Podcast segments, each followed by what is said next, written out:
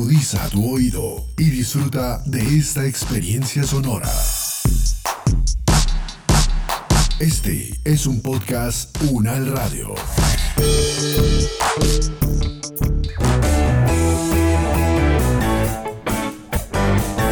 Salud Unal, contigo. Escuchar, aprender y compartir información de calidad sobre bienestar.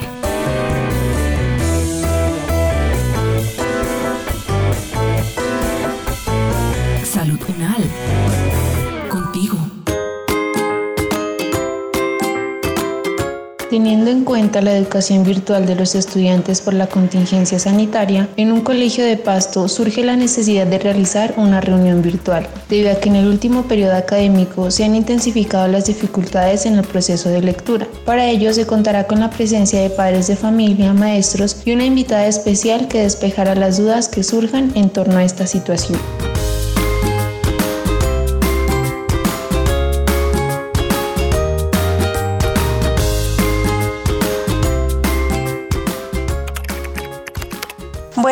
Tardes, señores padres de familia. Desde la coordinación ha surgido la iniciativa de convocar a una reunión para tratar temas relacionados con el aprendizaje en cuanto a la lectura de sus hijos. Sabemos que la pandemia supone grandes retos para todos, ¿no? Y por eso es nuestro deber brindar esa información necesaria, tanto para maestros como para padres de familia. Esto para estar alerta frente a cualquier manifestación o alarma que se pueda presentar en nuestros pequeños.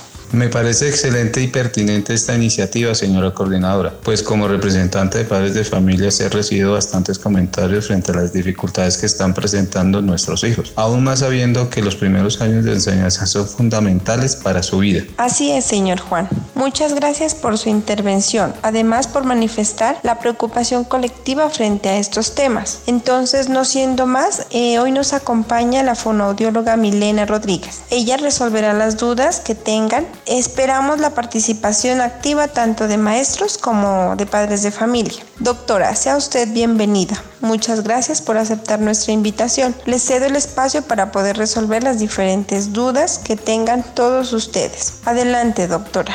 Buenas tardes a todos los presentes. Gracias a la señora coordinadora por su cordial invitación. Para mí es un gusto estar reunida por este medio con todos ustedes. El día de hoy, como lo dijo la señora Marta, intentaremos resolver las dudas que surjan relacionadas con el proceso de lectura de sus hijos y sus alumnos. Sabemos que no es un proceso fácil y que pueden presentarse muchos factores que intervienen en la adquisición de la lectura. Sin embargo, el objetivo de este espacio es resolver la mayor cantidad de inquietudes que ustedes puedan tener. Entonces, para participar de manera ordenada, les propongo que la persona que desea hablar escriba en el chat e irá participando en este orden. ¿Le parece, señora Marta? Me parece bien, doctora. Entonces comenzamos Buenos días, doctora. Mi nombre es Martín eh, y soy el profesor encargado de los pequeños de primero. He notado en algunos de mis estudiantes que a la hora de leer pueden confundirse por la ortografía de las palabras. ¿Existe una relación entre esos dos aspectos? No tener suficientes conocimientos de cómo se escriben las palabras y algunas reglas para ello puede llegar a ocasionar errores importantes al leer que afectan no solamente el ritmo y la velocidad con la que se lee, sino que afecta también niveles de comprensión. Hay palabras que tienen significados tremendamente distintos y se diferencian únicamente porque lleva una tilde. Por ejemplo, papá a papá, crítico a crítico, hábito a hábito si yo leo una palabra en lugar de la otra, puedo imaginarme un papá en lugar del tubérculo la papa, ¿cierto? O puedo imaginar que algo es tremendamente crítico cuando realmente estoy hablando de el acto de criticar, ¿cierto? Entonces, la confusión que puede haber en la comprensión de lectura puede ser realmente significativa si yo no manejo las reglas y las normas de acentuación. También podemos encontrar que hay palabras que cambian su significado según si se escriben con C, con Z, con S. Por ejemplo, casa o casa, es decir, casa de cazar animales o casa de habitar. Si yo leo y si no soy consciente de la palabra que estoy leyendo, puedo imaginarme la palabra que es equivocada. El lenguaje y el idioma finalmente son acuerdos para lograr entendernos entre nosotros. Así que existen palabras que aunque no tienen esta característica de que cambian el significado cuando se escriben de determinada otra manera, sino que se escriben de una forma particular siguiendo una norma, pues esas palabras tenemos que usarlas de esta manera para poder entendernos y entre todos. Así que nosotros debemos seguir una norma para que los demás nos comprendan cuando escribimos y para comprender a los demás cuando leemos. Disculpe doctora, qué pena interrumpir. Buenas tardes, soy Carlos. He visto en algunos casos que mi hija se salta las letras al leer o las confunde. Me gustaría saber por qué sucede eso. Los niños que están aprendiendo a leer se enfrentan a un proceso bastante complejo que es el proceso de decodificación. En el proceso de codificación, para reconocer las palabras se tiene que combinar bastantes conocimientos de las letras, de las sílabas y de cómo suenan. En ese proceso de combinación también se juegan habilidades y competencias cognitivas muy exigentes como la atención y la memoria. Combinar todos estos procesos es un proceso tremendamente exigente. Los niños pueden cometer errores en el proceso de combinación, pueden no reconocer una letra o pueden no atender a la existencia de una letra en una palabra. Por eso podemos interpretar que la saltan o podemos encontrar que los niños sustituyen una letra o una sílaba que no reconocen por otra que sí reconocen fácilmente. Este tipo de errores son muy comunes y esperados en el proceso de aprendizaje de la lectura. Es una expresión del proceso de comprensión del sistema alfabético. Sin embargo, si existen errores particulares que persisten a través del tiempo, debemos prestar atención a ellos para resolverlos o para identificar si estos errores hacen parte de una dificultad mayor que esté implicada en su proceso de aprendizaje.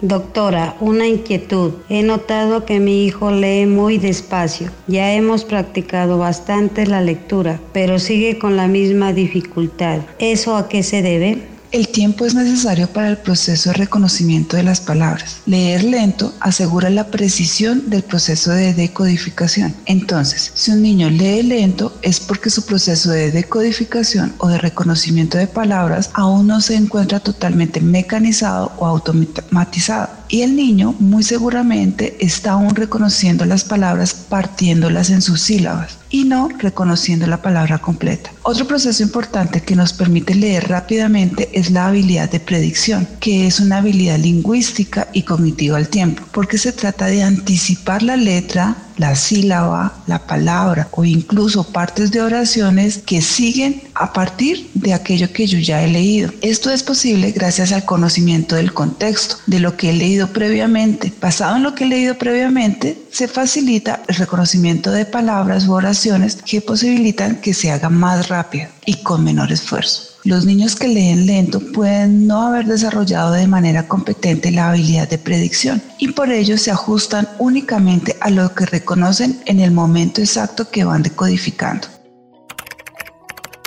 Buenas tardes a todos, mi nombre es Sandra y soy la profesora encargada del grado primero. Mi duda está relacionada con la lectura en voz alta, pues he visto que esto provoca mayores dificultades al leer. ¿Por qué sucede esto, doctora? La lectura en voz alta implica la verbalización de la letra, de la sílaba de la palabra. Entonces, este paso adicional de decir lo que se está leyendo puede causar mayor complejidad al leer. Sin embargo, la lectura en voz alta ayuda mucho a los niños que están hasta ahora aprendiendo leer porque retroalimenta su proceso. Es decir, el niño se escucha y puede confirmar que lo que está leyendo es lo mismo que acabo de ver escrito, por lo que está más seguro y puede continuar en el proceso. Además, puede recordar con mayor facilidad lo que acabo de leer para poder juntarlo o combinarlo con estructuras que vienen a continuación. Así que leer en voz alta al inicio del proceso de aprendizaje es un proceso que resulta de gran apoyo al lector. Luego, este apoyo puede ir desapareciendo.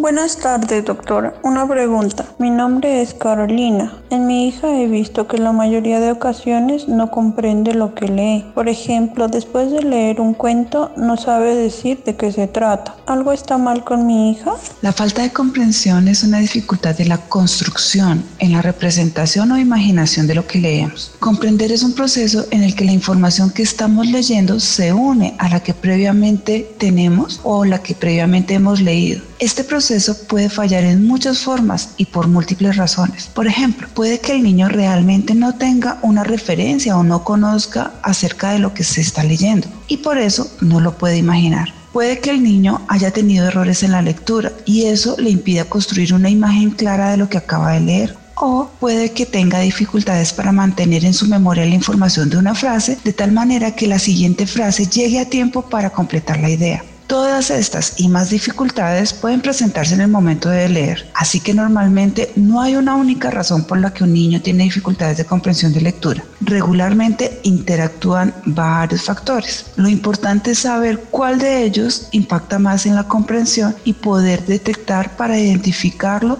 y poder apoyarlo en este proceso.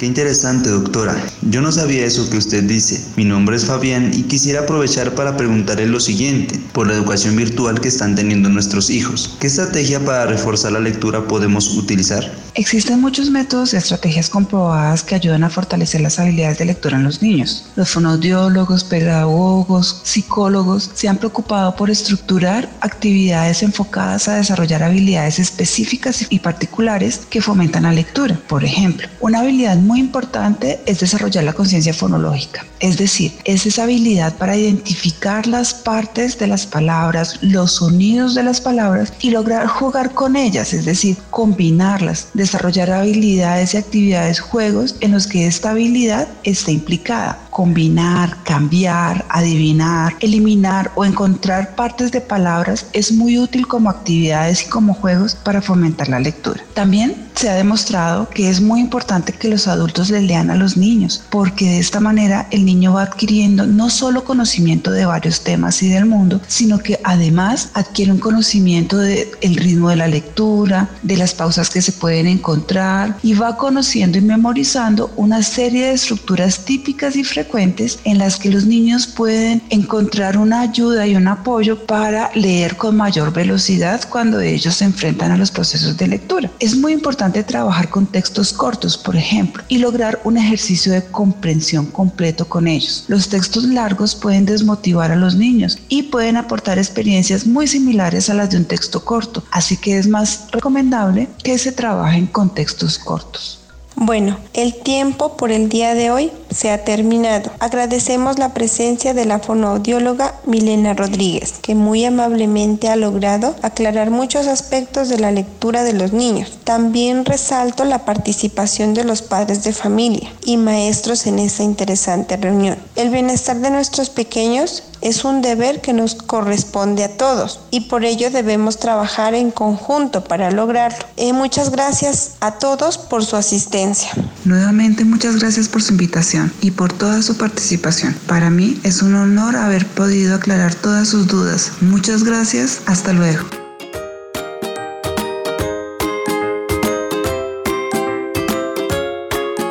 Es el momento de que cada uno desde sus hogares aporte en el cuidado de su salud y de su comunidad. Es tiempo de sumar.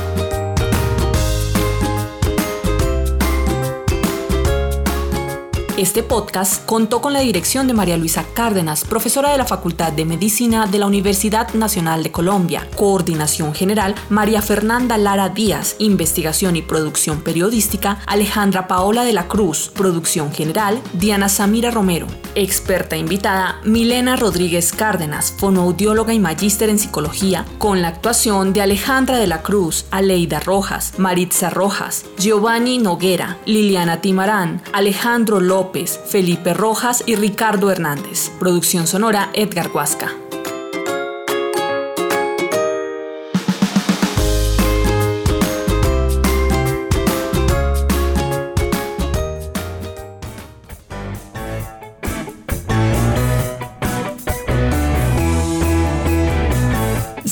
Contigo es una producción de la Facultad de Medicina de la Universidad Nacional de Colombia en alianza con UN Radio.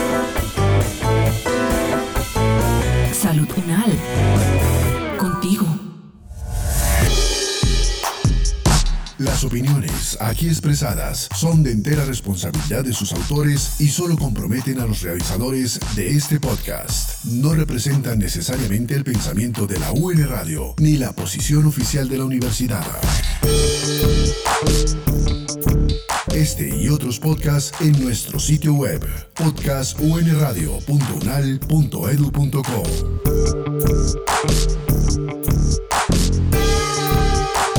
Universidad Nacional de Colombia, proyecto cultural, científico y colectivo de nación.